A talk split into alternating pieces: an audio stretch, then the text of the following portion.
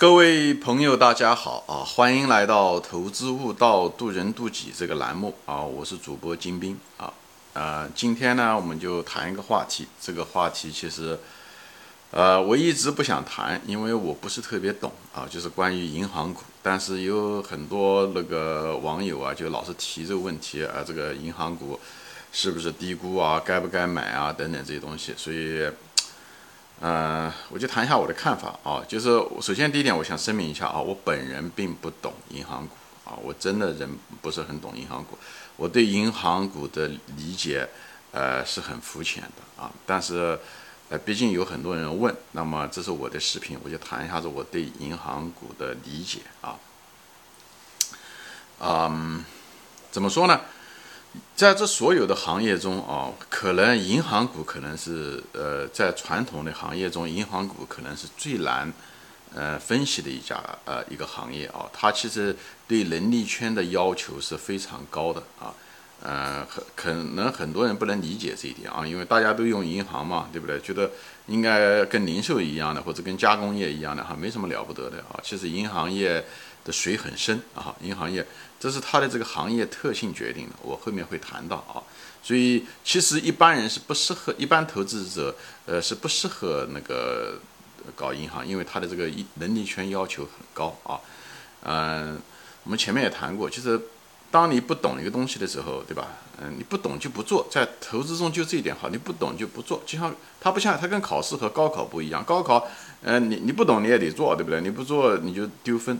对不对？但是投资是不需要的，投资你只做你懂的东西，所以你不懂的东西你就把它撇开不做就好了，好吧？就是因为这个门槛确实很深啊，就是嗯，就是包括对吧？有人问这个投资大咖段永平，段永平他就说他不懂银行，他讲他也试图想搞懂银行，他也搞不懂啊，就是这样子。呃，宁远先生其实也曾经投资过银行，但是也很快他就。呃，也离开了银行股啊。他当然，他有一段时间是二零零零年的时候，是深圳一家银行，忘了叫什么了。呃，后来被平安买下来的吧，好像是。呃，他也买过，因为他但那种买多多少少是一种投机性质的啊。我不认为他对银行的这个公司当时他有多懂啊。至少在那个时段啊，他可能就是觉得是个机会啊，就是呃中呃那个深圳啊，改革开放啊等等这些东西，他。呃，因为中国那个年代的时候，股市还是一种多多少少是一种投机概念型的啊，看趋势，他还是挣了很多钱。但是后来，呃，林园先生后来，呃，五六年前、四五年前又退出了银行股，呃，我不知道他的目的是什么啊，他可能就觉得银行股市值太高啊，等等这东西也有一半部分原因。嗯，但是我觉得真正懂银行的人并不多啊。呃，董宝珍先生他说他懂银行股，我也不是特别清楚他懂到什么样的一个程度。啊，呃，有因为有些东西就是说，你不是在这个行业内，甚至在行业内的人都不一定懂啊。巴菲特先生是真正的懂银行股，他确实在银行上面，银行股这六十年的投资，他挣了很多钱。他的他的强项就在这些呃大消费、银行还有保险业，他在这方面挣了很多钱。所以这也就是。就像我们就像抄作业吧，啊，你即使是抄这些所谓的股神级也好，这个知名的大咖的也好，你也得要知道他那个，你要会抄。会抄的意思是什么意思啊？就是不要啊，你就觉得他有名，你就他推荐的什么股票你都买，也不一定。你要得看这个大咖他擅长什么，这一点也很重要。我就岔开说一下啊，比方林岩先生他比较擅长于消费呀。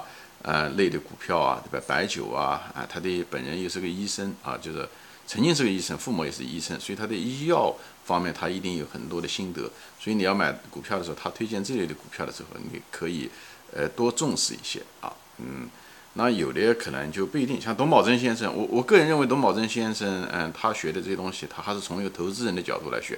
无论是当年的茅台，他确实下了很多功夫啊。银行，其实我个人认为他也不是银行内部的人，所以，呃，他做银行到底会怎么样，我其实一直是有有保留意见的啊。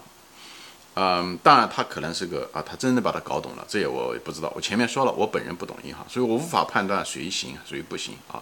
那巴菲特，你像如果你投资巴菲特的话，也是对不对？那巴菲特的强项就是在金融、银行啊、保险业，所以他如果买保险业，嗯，银行，你你抄作业是可以抄的啊，大概率上是抄。但巴菲特很可能在别的东西都不懂，比方说他如果投资医药也好，石油也好，还是一些加工业也好，或者是呃哎。嗯，零售连锁店也好，这些东西他在上面亏了很多钱啊，所以他如果投资这方面的时候，鞋业也好，你是 我是建议你不要投他选择的这些公司，包括巴菲特投资的一些高技术企业啊，所谓的高科技企业，比方说无论是 IBM 还是还是苹果也好，其实这个不是他的强项啊，所以我是建议大家不要随随便便抄作业。虽然苹果是个伟大的公司，虽然 IBM 也是伟大的公司，但是巴菲特很可能他的能力圈没有到那种地步啊。所以我就说一下，就不要迷信投资人本身，哎，看他的强项在哪里，以后你再投资。这样在你在投资上面如果超专业的话，那么你大概率你就投资是一个概率啊。我我真的不认为有百分之百的确定性。虽然林园先生也好，还是董宝珍先生也好，都说他们有百分之百的确定性，但这一点上面，呃，我不是特别苟同啊。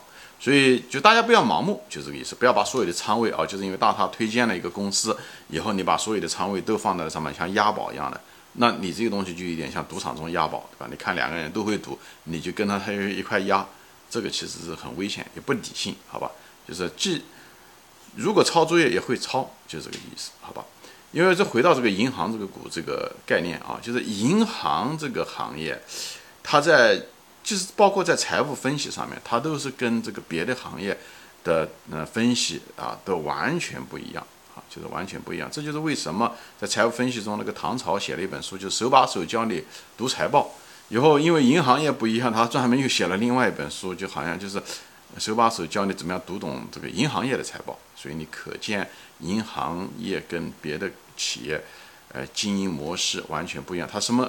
它的经营模式、它的利润、财务分析等等这些东西，它有什么特点？我下面会上泛泛的稍微谈一下子啊。所以我主要的就是说，我给这大多数的呃那个投资者就是一个规劝，就是银行股它要求的能力圈是很深的，你要真正要花很多年时间去研究、去想啊，以后慢慢总结，你才会知道，就是银行业不像你想象的那么简单。所以大家投资银行的时候，这个这个行业的水很深啊，就是行业的水很深，所以大家都要小心，好吧？嗯，行，今天我就暂时说到这里啊，我还远远没有说完，我可能要需要一系列的节目来谈这个银行业啊。今天就说到这里啊，谢，我们下集再见，欢迎转发。